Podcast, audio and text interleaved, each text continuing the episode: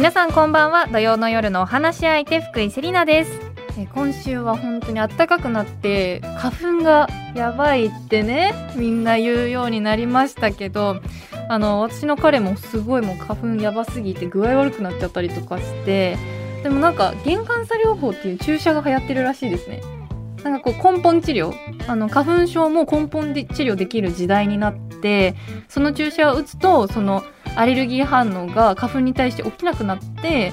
ずっととは言わないけどそのワンクールはこう花粉症を発症せずに済むみたいなすごく軽くなるっていう注射があるんですよ。だからね本当にやばいっていう人はもうその注射おすすめですよ。結構玄関差療法とかあと花粉注射とかで調べると出てくるので本当にやばくてもう集中できないって悩んでる人はぜひ検索してみてください。今日もよろしくお願いします。さてこの番組カラフルブーケでは性別とか年齢とか職業とか一切関係なく普段はなかなか話しにくいこと家族や友達にも相談しにくいこと世の中に対して思っていることなどなど番組を聞いている一人一人がお話し相手となって何でもおしゃべりしていきましょうという番組です。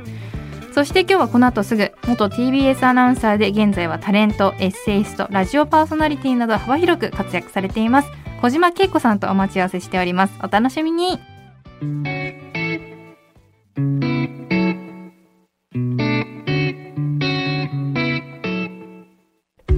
え小島さん2021年10月放送の文化放送大竹誠ゴールデンラジオで、はい。人生で初めて男性グループの BTS にドハマりしたっていうふうに お伺いしたんですけども、はい。今も追いかけていらっしゃるんでしょうか？まあ追いかけてるから私そんなにこうあのなんて言うんでしょうね。こうあの本腰入れてるはい。あのファンの方に比べたらもう全然本当にね、はい。あの沼にくるぶしぐらいまでしか入ってない。割と浅めで。す、まあまあ素人なまだねあの新米なんですけど。いや沼にはまってる方はもう頭の上まで入ってますからね。そうですね、はい。水深200メートルぐらいのところに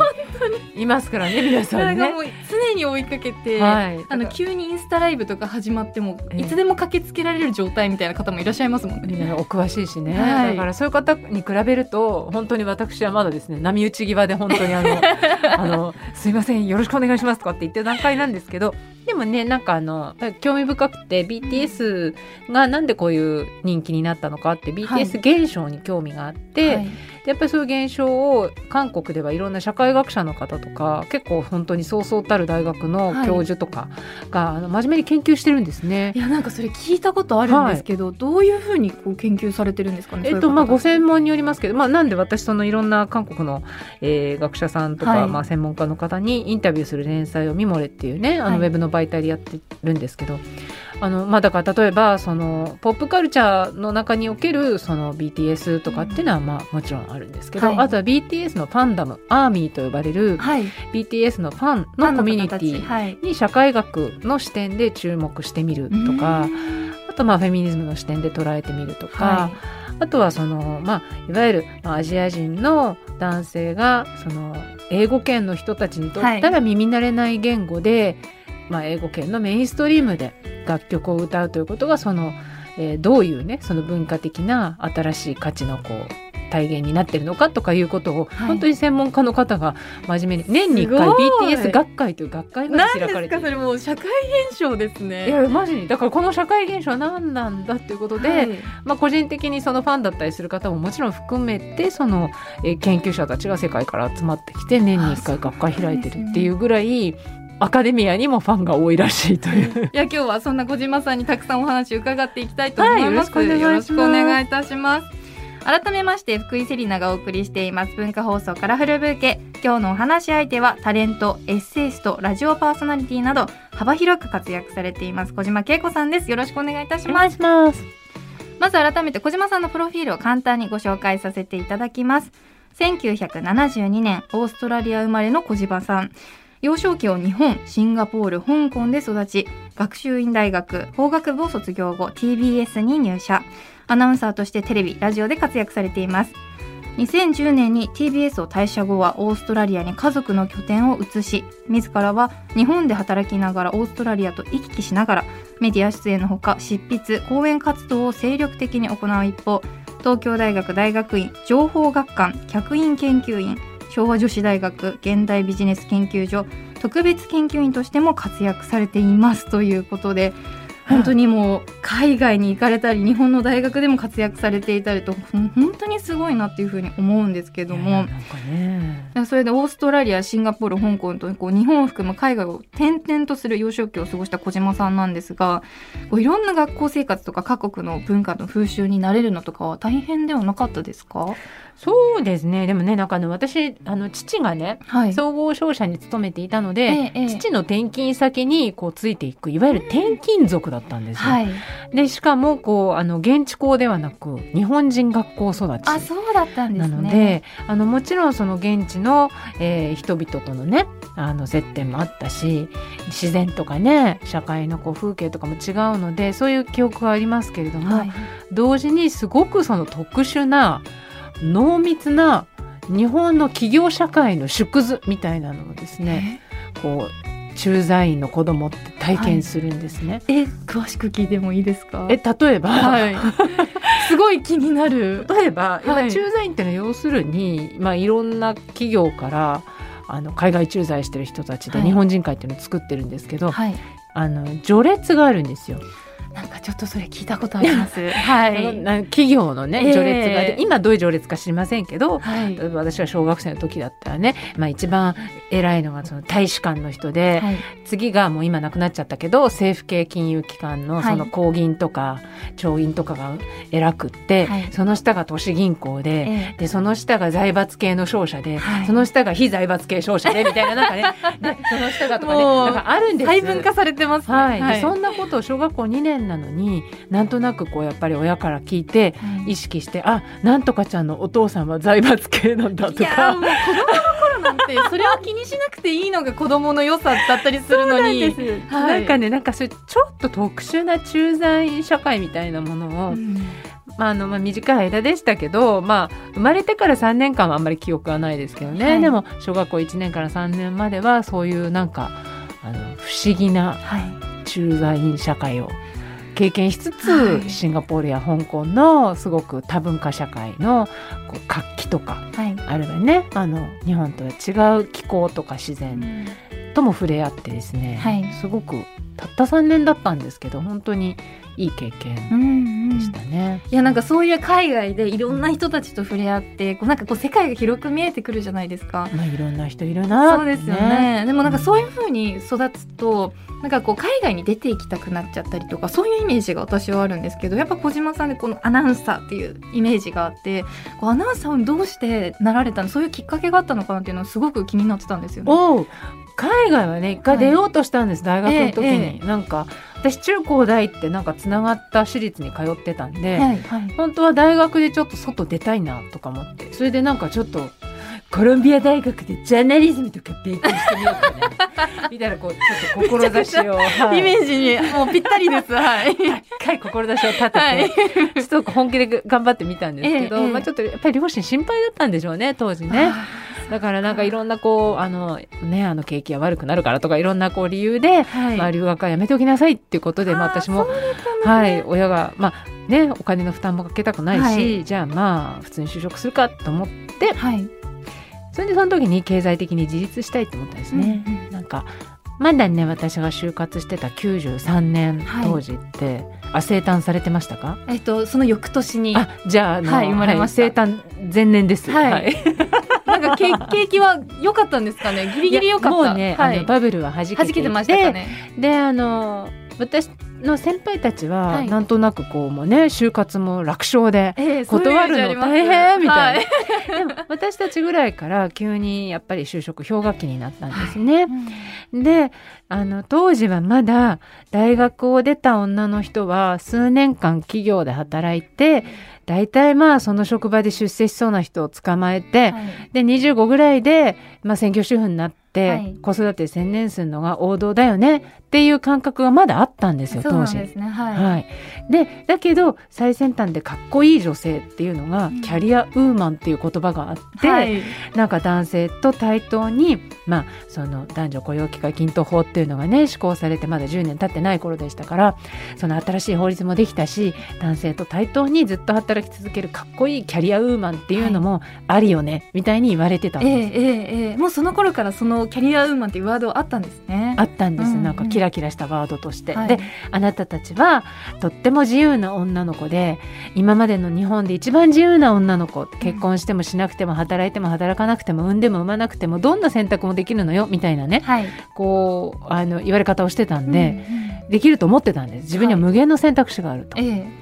で私はちょっと失恋をしまして。あそこで。はい。はい。18の時にえね、え大学ちょうど入るぐらいですかね。あそうですね、ははいいで最初に付き合ったはい。人が、あの銀行に内定してた先輩で,、ええええ。で私銀行員の妻になれると思ってたんで最高ですね。最高だ、だなと思って、もうね初恋ですから、はい。結婚するつもりなわけですよ。それで私は大学出たら銀行員の妻になってあのなんか余裕の専業主婦になるんだやったぐらいに思ってたら、まあ、前の彼女が忘れられないと。いうことでね、はい。振られた。で道理でデートが全部、はい。なんかここは彼女と初めてキスをした場所そういう人本当にいるんですか？そういう人なんか漫画には聞いたことありますけセラピーどかよみたいなね。いるんですね本当に。めちゃくちゃ失礼ですよねそれって。でも私初めてだからさカルマも友達で初めて見ても親と思っちゃうのと同じだから初めての恋愛これが恋愛かと思っちゃって。前の人と比べられるのが恋愛なんだみたいな。そのこれこれが恋愛なんだと思っちゃったからさ、だから当時のねその大学生でもこうデートは全部こう車だったんで、車の中でなんか僕の編集したオリジナルのテープだよってね彼女との思い出の曲をもうそれなんか怖いですけどねホラーですよ「Crazy for you」とか歌いながら泣いたりとかして。なんで泣いてるんでえ小島さんも泣いたんですか？もうね私が振られたつもりになっちゃって最後。あーそう。なんか。共感した共鳴しちゃったんですそうなんです、よそうなんです。うんで、なんかね、代わりに泣いたりとかしてて、い で、や最初、い小島さんめちゃくちゃ優しいじゃないですか。や、なんか、どん、どんな恋愛が最初の体験だったんだよ。ってね。それで、まあ、あの、振られて、はい。でね、なんかすごい激泣きしたわけです。え。えだけどさ、なんで泣いてんのかなと思って、自己分析してみたわけ。苦しかった。さすがですはいそしたらね、一番大きい理由、円グラフね。はい円グラフにしてこの泣いてる理由の一番こう、はい含有率の高い気持ちは何か、でねあの考えてみたらね銀行員の妻の座を逃したことだったのね。わかりますよでも。はい。しかと。人生安泰だったのにみたいそうなそこかと。はい。でがっかりしたんです自分に。お前初めての恋愛で失恋して、はい。な泣いてる一番の理由はそれか。それか。しかしそれが現実だみたいなね。父が与えてくれた生活よりレベルを落としたくないみたいないねやありますよね。いやむしろめちゃくちゃ将来のこと考えられててすごいです。すっごい心配性。だった18の恋愛で。考えすぎ考えすぎ。年の離れた姉とかいるからもうはい。さっき考えすぎで、それでねあのじゃあ、はい。自由に恋愛ね次に失恋して泣く時にはそのあの好きな人に振られた気持ちの含有率を高めたかったわけ、はい。だから自由に恋愛を楽しみつつ経済的な心配をしないでいるためには何をすればいいかって考えて私が稼ぐしかないと思ったんですね。ううはい。それでよしじゃあ男性と対等に稼げるはい、仕事を探したんだけど、うん。あの当時はなんかこうゼミの先生の太鼓判みたいなねすごい優等生じゃないと銀行とか商社とかねなんか硬いところってね総合職でとても女性入れなかったの。あそうだったんです、ね、そうだったんです。でうん私ねもうすごいより好みするんですね勉強。はいなんであの好きな勉強しかしないんですよ。そうなそういう人ははい全優とか取れないのね。そっか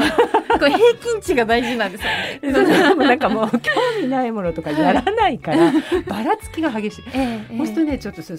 無理じゃない商社とか、うんうん。そしたらですねあの調べたらあの放送局っていうのはすごい適当に撮ってることが分かったんですね。なんか。あここも当時はですかね。ここも一応放送局ではあるんですけども、ね。はい、まあ、当時当時今知りません。今ちゃんとしてると思う、はい。でも当時90年代はそんな大学の成績とか関係なく、えええまああの割と面接とかね。えはい。特にアナウンサーなんか実技重視だってことが分かったんで、うんこれもしかして潜り込めるかなと思って、うんここでなんとか男性と同じように経済力をつけようと。はい本当にこういろいろ考えられてこう自分のできる最善のところを探されてていやパワフルだなって感じます。通ってた学校がね、うん。バブル期の東京のお金持ちの子が多い私立だったんです。ええええ。で学年の半分は普通のサラリーマンの子で、はい。学年の半分はいわゆる富裕層の子だったんで、うんはい。私はそのサラリーマン組だったんですけどあのやっぱり富裕層の子たちを見てしまうと資産家の人たちはこうね心配しなくていいじゃないいろいろお金とか、そうでね。私パッと振り返ると後ろ何もないみたいなね。崖がみたいな。崖崖崖と空気しかないみたいな。ここで私は人生を自分で作らねばならぬのかと思ってですね、はい。やっぱりすごい心配になって経済的にはどうしたら自立できるかなって。でなんか当てになる男の人をこうゲットする。はいいわゆるそういう結構のメリットみたいな享受するみたいな。っていう、はい、恋の野戦場ではい。勝ち抜く自信がなかったため、うん。あ自立しようって思ったんですね。うわーすごいな。でもこういう考え方がもうこれからの時代女性にもうもっと早い段階からこう根付かせるというか根付かせてもらうことが大事なのかなっていう気もしますよね。そうですね、はい。まあ、残念なのはそれからもう30年以上経つのにうん。いま、だにその女性のと男性だと同じ仕事をしてても女性は男性の4分の3しか稼げなかったりとか、やっぱり就職する時もまだね不利だったりとか、ね。昇進もなかなかできなかったりとかはい。っていうのは、30年経ってもあんまり変わってないっていうのはええ。本当に残念ですけどね。いや本当にそうですね。やっぱりそのことについてもちょっと小島さんにお話を伺いたいのでこの後まだまだお話をお伺いしたいと思います。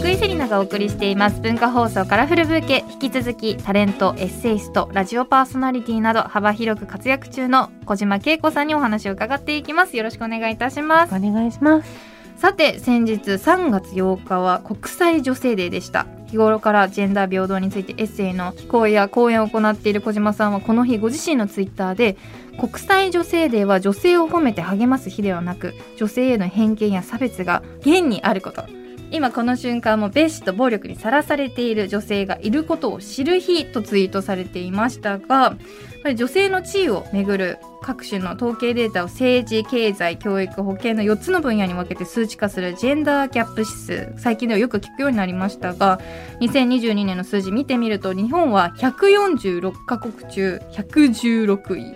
で政治分野では下から8番目。まずこの現状小島さんはどう捉えていらっしゃいますでしょうか？ねこれもう毎年恒例のね、はいもうあの節分と同じような毎年必ず あのやってくる、はい。もうイベントになりまもうなしたけど。んかもう低いのは分かってるよみたいな感じに思っちゃいますけど、低い。本当に残念ですけど、はい世界経済フォーラムというねところがはい発表している、まあ、グローバルジェンダーギャップ指数といってねはいそのまあ世界の、まあ、毎年その、えっと、母数の国の数は微妙に変わるんですけど、はいまあ、大体150カ国前後の国を、うんまあ、毎年、えー、4つの項目でね今おっしゃったように見ていって、はいまあ、男女格差が少ない国と大きな国と、はい。をこうさ少ない順に並べてってね。大抵こう一番男女格差が少ないのはアイスランドとか。はい。あとまあ北欧の国だったりとか、ね、イメージあります、えーするんですけど日本はその上からざーっと見ていくとうんと下の方のですね、あの今年で言うと146カ国中116位で、相当な数字ですよね。そうなんです。これがね、はいどれぐらいかっていうともう G7 の中でね先進あの7カ国の中で一番低いのはもちろんのこと、はい。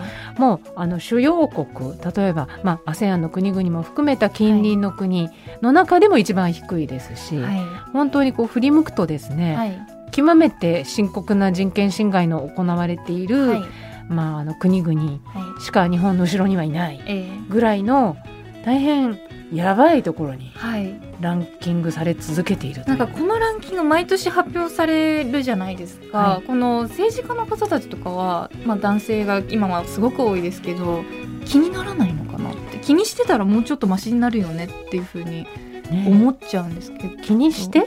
気にしてっていう感じですよね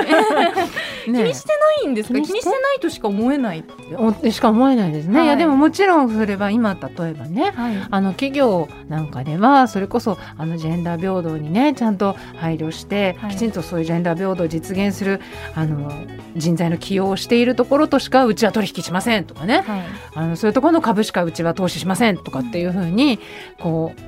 いうね人たちが増えてきたから、企業はすごい敏感ですけどね、ええ。なかなか国としてはそのランキングのねもっとこうジェンダーギャップを少なくしてランキングを上げていこうっていう動きがなかなかこう大きくならないのは残念だなと思います。はい、特にこの、まあ、政治分野におけるジェンダーギャップっていうのがすごく大きいし、経済分野でも大きいんですよね。ええで実は教育での男女格差っていうのはほとんどなくて、はい。医療へのアクセスでもほとんどないんですけど、なぜかあの同じように教育を受けているにもかかわらず、はい。それでもあるんですよ。それでもやっぱり男性の方がよりあの大学に進学するようにこうねあの周囲から動機づけられたりはい。女の子なんだからそんな別に難しい大学行かなくていいでしょ勉強よりもなんか家事でしょって言われるようなことは今でもあるんですよ。はい。でもそれでも他の国に比べれば男女の教育に関してはあの格差が少ないにもかかわらず、じゃあその力を政治の世界で生かしている女性すごい少ない。少ない。経済の世界でもはい。幹部になるような人はすごい少ない。これってもうもう聞いてももうしょうがないことなのかもしれないですけどどうしてなんですかね。やっぱりこのやっぱり慶応に行っていて薬学部に入って本当に男女半々だったんですよ、うん。で普通に文系の大学でもほぼ半々で女の子の方が多い学科だってあるのに、うん。なぜか社会に出た瞬間にこんなにギャップが生まれるっていうのは不思議などこに行ったの？どこに行ったの？大学から出たらなんか地面に座れてしまったの？っていうぐらい。で本当すごく不思議で、はいまあ、などうしてなんですかね？ね、いろいろな、あのもう専門家の方が分析されてますけど、はいでもやっぱり構造的にあの長い間、まあ、それこそね戦後の焼け野原から経済大国になる時には、馬車馬のようにもう身を粉にしてあの会社にね人生を捧げて働く忠実なはいこう働き手を大量に確保する必要があって。まあ、男性のね働き手を。でその男性の働き手が会社に全人生を捧げても生きていけるようにするためにはい。その男性のお世話を専門にする女性っていうのを、うんまあ、作りたかったわけですよね。で、はい。作ったわけです専業主婦が女性の幸せって言って、はい。で男はもうあの仕事のために生きなさいと。でこうマドンナたちのララバイが大ヒットみたいな。あ皆さんマドンナたちのララバイという曲ご存知でしょあうか？の曲名だけは知っております。あそうですか。岩はい。崎宏美さんが歌った素晴らしいあの,、あの美しい旋律の曲ですが、はい。歌詞をよく見ると結構ヘルな感じですね。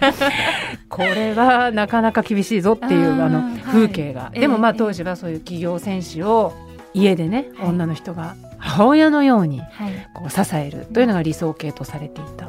っていうのがまあずっと続いていたためにもともとのその職場の設計がですねそういう家庭を顧みずに働く男の人にとって働きやすい設計になってるんですね。はいそうするとそこに家庭と両立しながら働きたいという人が入ってくるとめちゃくちゃ働きにくいわけですよね。そうですよね。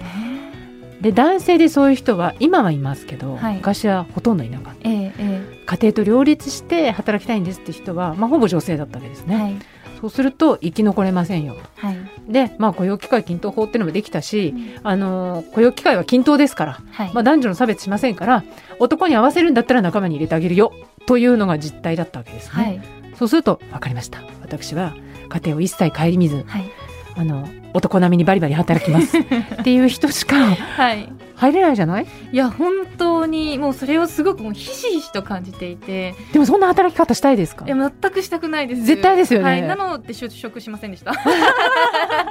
無理ですって思って。無理ですよ無理ねですってなってもう私たちの年代でも、はい。やっぱりだんだん子供を産むっていう子たちが増えてきたりとかもするんですけど本当に働きたい子はもう産休ほぼ取れないですね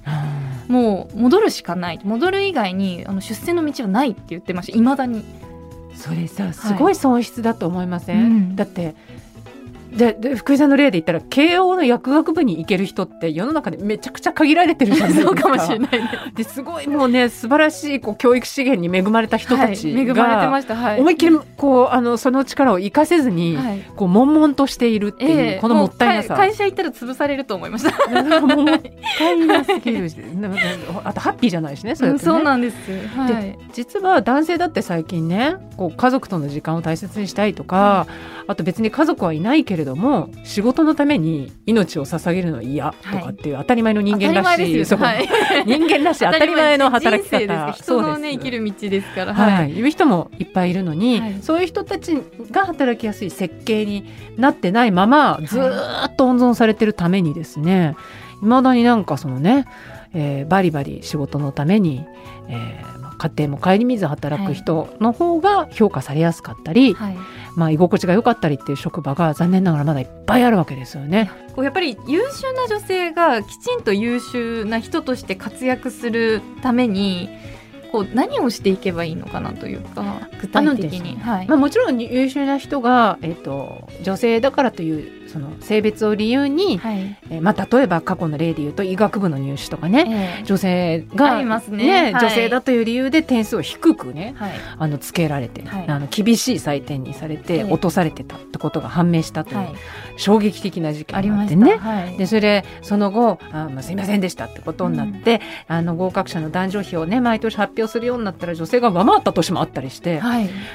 じゃあこれ女性がね生まれつき別にこう優秀じゃないってわけじゃなかったじゃんってことが分かったわけですけど、まあ優秀な人をその能力を正当に評価するってことはもちろんです、はい、性別を理由に配慮しないってこと。でもねもう一つ私大事なことがあると思っていて女性を増やすっていう時に優秀な女性そんなに頭数ひらあの揃わないよってみんな言うのね、はい、待って待って男性見てえ全員優秀ですか？はい皆さん？言いにくいけど。職場の方を思い浮かべてください、はい、全員優秀ですか、えー、そんなことないですよね、うん。女性だって凡人もいれば、はい、えー、超優秀な人もいるし、はい、あることがめちゃくちゃ得意な人もいれば、うん、違うことが得意な人もいれば、はい、仕事に生きる人もいれば両立をしたい人もいれば、うん、いろんな人がいていいんですよ。だからやっぱりその女性がいろんな女性がいて当たり前っていう風景が、職場とかね政治の場でも当たり前になることが大事なのであって、ええ女性の進出イコール全員超エリートじゃなくちゃいけないなんて、どんなハードルですか？いや本当にそうですね。関門がもう分厚くて高くて大変ですもんね、うん、そんなことしたら、うん、でそこでねいやいやいやでもほら男性はみんな女性より優秀だからなどというのは本当に根拠のない思い込みであって、はいさっきもね言ったように医学部の例のように、えー、きちんとその生徒に能力を評価されてない人たちっていうのがまだまだいるんだよっていうことは、はい、あの大事ですけどね、うんうん、でもやっぱり優秀じゃない女性はじゃあ、えー、入ってくるなっていうのも、はい、フェアじゃないなって思確かにそうですね。普通の人も、はい、いろんな女性がいていい、はい、いや難しい。なんかこの、うん、すごい思っちゃうのがその例えばじゃ優秀じゃない男性もいっぱいいる中で、うん、優秀じゃない女性だって言っていいじゃんっていうふうに私も思うんですけどもこのなんかこう女性の割合を多くするっていうふうに考えた時にどうしてもその優秀のなんかこういろいろこう選んでいったら男性の方が上回ってましたみたいなこの人たちをこうののくにはどのようなパワーを働かせれば 私たちは何をすればこの人たちがのいてくれるんだろうってすごく思うんですけども。まあ、いろんな方法がねこう、はい、あのあると思いますけど私はあの一つ大事だなって思うのは今の普通は果たして本当に普通なのかってことですね。はいじゃあ今能力があるとされてる人たちを測っている、はい、その優秀者の優秀さの物差し、はい、仕事ができる人のイメージに合致する人をあの並べると全員男性になっちゃうわけでしょ、ええ、じゃあそもそもの物差しそもそものその優秀な人のイメージを疑ってみるってことが大事だと思うんですね。え24時間馬車馬みたいに働いて、はい、ハラスメントし放題でバリバリ人を押しのけていく人を優秀な人とするのか、はい、本当にそれが優秀な人の社会ってみんなハッピーなのかな、それで焼け跡からお金持ちにはなれたかもしれないけど、お金持ちじゃなくなりつつある日本では、そういうタイプの人がリーダーだとみんなハッピーじゃないんじゃない？いや辛いと思いますよね。ねはい、って思うと私が考える今必要なリーダーは、うん自分を更新することができる人、うんうん、柔軟な発想を持ってくださる人。はい、変わるのってやっぱりほら地位が高くなるほど怖いし。あなんか自分はものを知らなかったとか、うん、あ視点が偏ってたとかって認めるのってすごい勇気のいることだと思うんだけど、はい、でも責任ある立場にある人がそれをどんどんやって、うんはい、あものを知らなかった。まあ、学んだじゃあそれを実行するよって言ってあ私はあの今まで偏ってました。もっとあの視野を広くします。頑張りますっていうふうに率先して変わっていく姿を見て実践することをこう示せたら、はい、やっぱりその人に対する信頼って増すそうですね。もうついていこう。りますねそうですね、はい。やっぱりみんなあそうかじゃあ自分も学んで変わるってことがあのしてもいいんだなって思えるしね、はい。それ怖くないんだなって思えるので、あのこれからのリーダーってそういう新しい仕事ができる人新しい。リーダーの,、あのイメージを基準にししていくとはいあの自然と選ばれる人が変わっていくと思う。んだから女性が管理職やりたがらいないとかってねなんかいやみんなね管理職やりたがらないんだよ。せっかくねなんか推薦してあげるのにとかって言うけど、い、やそれはだからあなたの思ってる管理職像っていうのはい。がすでに時代に合わなくなってる はい、の で、はい。管理職のモデルを変えればうん。女性が参入しやすいだけじゃなくて、うん今まで働きづらかった男性も働きやすくはいて、また新たなリーダーが出てくるかもしれないですね。そう、はい、でもねそれやってる企業も結構最近は出てきてますよ。増えてきてますかね。ちょっとずつ増えてきて、はい。あの例えば幹部、まあ、26人ぐらいだったかなある企業が、役員全員にあの女性の生理と更年期についてはい。学んでもらい、はい。ちゃんとテストをやって理解度がちゃんと高まるまでえ。それをあのちゃんと確認しええー、素敵。っていうことをうちはそういうふうにやりましたと。だからはい一緒に働くその仲間である女性の体の仕組みとか更年期の時の困りごととかってことに対してもはい。ちゃんと知識をアップデートしましたっていうのを、あの発表した企業があったりとかね、まあ、そういう取り組みをやってるとこも増えてきたので、えやっぱりそうやってるとことやってないとこの差が大きいのかな今はな。えそうかもしれないですね。やってるそういうふうに進んでいるっていう企業があるっていうことにうん。もしかしたら気づいていなく取り残されているところももしかしたらあるかもしれないですね。ね、だからうん。学生さんとか今これ聞いてる方が、はい、あの親にねあそこ有名だからあそこにしなさいとかって言われたとしても そういうのはいスルーしスルーし、はい。分かりましたとか言ってスルーし、え。あのやっぱり自分の目で今言ったようなね、はい。価値観に合うあの企業をね、うん。それは企業の規模とか知名度とかに関わらずえきちんと選んでいくっていうことが実は社会を変えることにもなるんですよね。はい、だからこの一人の小さな決断がこう大きなことを変えていくと思ってこう自分の決断を大事にしてほしいですねこれリスナーさんに。そうですよ、はい。言ってあげてください福井さん、はい大事にしなって。大事にしよう。ソフトに言います。大事にしよう。でも私たちのあのこのラジオのスタッフもやっぱりこう女性が多かったりもして。そうですね。はい、なんかこのね文化放送も変わりたいという気持ちがもしかしたらあるのかななんていうふうに、素敵素敵。ちょっと思ってますけど、いいですよね。はい、すごく素敵な番組なので視聴者さんあの聞いてることを誇りに思ってくれたら嬉しい本当ですよ。はい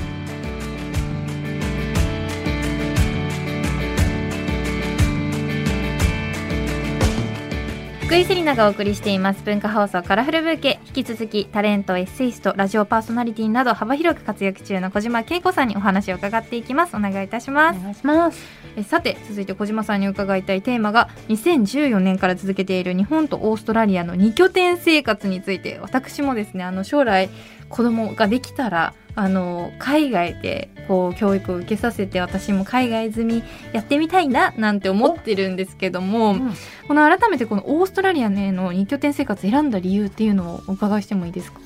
あのですね、はい、まあ本当に自分があのたまたま父の駐在先だったはい。オーストラリアで、パースって町でねはい、生まれて3歳まで過ごしたっていう、でその時がなんかすごく両親にとっては楽しかったらしいんですよ。えーいいとこだった、ねいいとこだったみたいな。ね。なんでいつか行ってみたいな子供連れて行ってみたいなと思ってたってことが一つ、はい、あともう一つはまああの子供のタイプにもよると思うんですけれどもね、でもなんかまあうちの息子たちのいいところを伸ばすにはどういう教育が合ってるかなってことを考えていて、でちょっとそのタイミングで夫がなんか一回ちょっと仕事を離れてじっくり人生を見つめてみたいとかはい。何？夫が仕事を離れたということは別に東京にいなくてもいいのではないかとそうかですよね。ははい。い、でそそのタイミングでじゃあせっかくなら、うん。まあ、1年で帰ってくるかもしれないけど、はい。ちょっと子供と海外でねはい。あの住んでみて海外の教育を受けさせてみようかな。オーストラリアの教育っていうのは結構あそこ実は教育大国でですね、えええあの先進的な教育もしてたりするえので、はい。あもしかしたら息子くんたちには合ってるかもしれないなと思って、鮭が川を戻るようにですね、生まれた町のパースはい。に子供たちと一緒に引っ越して、まあ私は日本で働きながら、はい。時々向こうに行くっていう生活をしてます。いやー正直すごく憧れてしまうんですけどもなんかこう想像するといい部分ばっかりこうポワポワ浮かんできて羨ましいなーなんて思ったりするんですけど実際こういうところは苦労するよとかこうデメリットもあるよみたいなのってありますか？なんだろうな、まあ、うんと例えばね、日本で誰もが知ってる学校を出てはい。日本で誰もが知ってる企業に例えばですけどハーバードを出てグーグルに入社とかね、、はい。う目標を立ててしまうと、はい。ものすごい大変なわけそれって。ままあ当たり前ですけど。はい。だから最初から私はそれ手放しました。あ全然日本では誰も聞いたことのないような、はい。多分学校を出て、うん。え何ですかみたいな会社で働くことになるかもしれないし、はい。あそれはどこの国ですかみたいな場所で働くことになるかもしれないけど、それは息子たちの人生だから構わないと。だからその日本での、えーまあ、信用のある学歴とか、うん。あーまあ、企業名とかはい。っていうものを手放す代わりに、うん。英語を使って働ける環境英語を使って学べる環境であれば、まあ、どこでも、えー行けるような、うんえー力をつけるというう方を手に入れようとうんいう決断をしたので、その日本で誰もが知ってるブランドを手放すのがものすごく怖い人にとってはえ大冒険だと思います。えわあそうなんですね、はい。こうイメージだとこう例えば、まあ、それこそ慶応早稲田とか東大とか、まあ、もちろんそれは就職に有利だと思うんですけどもなんか海外のにこう親和性がなさすぎて日本の方たちが知らないような大学でどこどこの大学で例えば社会学専攻で何々の勉強してましたってめちゃくちゃ自信持って言えば通るんじゃないって思っちゃうんですけど なんかおおみたいになんか名前で圧倒されてなんかこう聞き覚えないからすごいんだろうなみたいな感じで圧倒されて通っちゃうんじゃないなんて思うこともあるんですけどどうなんですかね？なこれからだから日本の企業が、いもう今変わりつつありますけれども、大学名で取るとかとにかく新卒の有名大の、ね、卒業生を取ってなんかうちの色に染めたいとかっていうね昔の新卒一括スタイルの発想ではなく、はい。まあ、それぞれのそれこそ中途も含めてあの専門性とか、まあ、ある程度その人のその、まあ、学んできたものにあそれはいいよねってうちに必要だよねって思える人を、特にブランドにはこだわらず、ん。経歴とか年齢には今までほどこだわらず取りましょうっていう流れが強まってくれば、はい。まさに今福井さんがおっしゃったようなことってあると思うんですね。えええだから、あのーまあ、昔ながらの親が言う有名校、はい。親が言う有名企業え はい。あーから外れるのが怖いって気持ちが強い人はそのハーバードからグーグルみたいなね、ええ。コース以外の、うんあ海外での教育っていうのは、なかなか怖いことかもしれないですね。ああそうなんですね、あんまりそこは考えたことなかったんですけども確かにあの有名校に入れるにはどうしたらいいんだろうみたいに私の子供産む前から考えているようなお友達とかもいますね。うん。はい、でもその子供にとってさ、はい、あ自分はここの学校楽しいなとか、ここだと自分のやりたいことできるなっていうところに、はい、で学ぶのがいいわけじゃない、一番幸せですよね。うん、はい。でそれがもちろんいわゆる有名校って子もいるだろうし、い、わゆる有名校ではないけれどはその子に合ったところに行ったことによってその子が自分の人生を納得して生きられるようないえ。学びを得られることもあるでしょ？そうですよね。で。私は後者にかけたんですね。ええいや素敵です。オーストラリアに憧れながら、ええ。あの子供を育てたいです。パスパスいいですよ、はい。パスいいとこですから一度はおいで。あはいすいません、ありがとうございますもうたくさんお話聞かせていただいてももっといっぱい聞きたいことはたくさんあるんですけども残念ながらそろそろお別れの時間となってしまいました。最後に今日小島さんが感じたことなどを花言葉にして番組で素敵な花言葉のブーケを作りたいのですがお言葉いただいてもよろしいでしょうか？はい今日は私なんか福井さんと話してすごい楽しくってなんか私もああなんか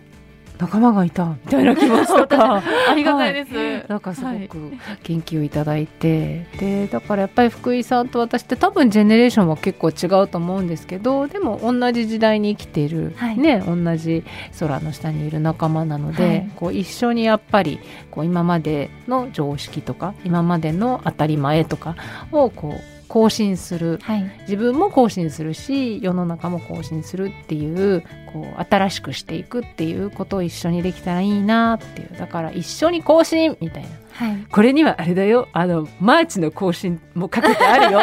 みたいなね。今思いついただけですけど。思いついただけなんですね、はい、リニューアルしながらマーチングみたいなね、はい、えー、そんな気持ちになりました。楽しかった、ありがとうございます。私もすごくもうたくさん勉強になりましたし本当に楽しい時間を過ごさせていただきました。ありがとうございますさあそしてお知らせなどはございますでしょうか？はい、えっとですね、まあ今日ジェンダーの話とかね出たんですけど、えっと私あの東京大学大学院情報学館というところであの客員研究員をしてメディア表現と多様性についてのまあ、あの仲間と一緒に研究をしているんですけど、はい、その仲間で出した、えー、本があります、うん、えー、いいねボタンを押す前にジェンダーから見るネット空間とメディアという本があります。とっても読みやすくてですねなんかこう SNS とか使ってて炎上とかなんでするのかなとかなんかみんな喧嘩してて嫌だなとか、うんなんか知らずになんかいいねボタンを押してなんか炎上加担したくないなとかね、えー、なんか悪気なく言ったなんかね言葉つぶやきとかで誰かを傷つけたり傷つけられたりして嫌だなとか、うん、人権ってなんだろうとか、はい、なんかみんなもやもやしてる人が多いと思うので、はい、すごくこう分かりやすい、えー、実際の事例を挙げながらあの SNS 時代を特にジェンダーの視点から必要な知識を身につけて、うん、まあ、あの賢く安全にあのハッピーに生きていこうねっていう手引きになるような本を出したので、はい、えー、ぜひお手に取ってください。秋書房というところから発売中です。はい、皆さんぜひ読んでみてください。私もちょっと買ってみようかなと思います。はい、ぜひお願いします。はい、ありがとうございます。というわけで小島さん、今日は本当にありがとうございました。またぜひお話ししましょう。はい、ありがとうございました。楽しかったです。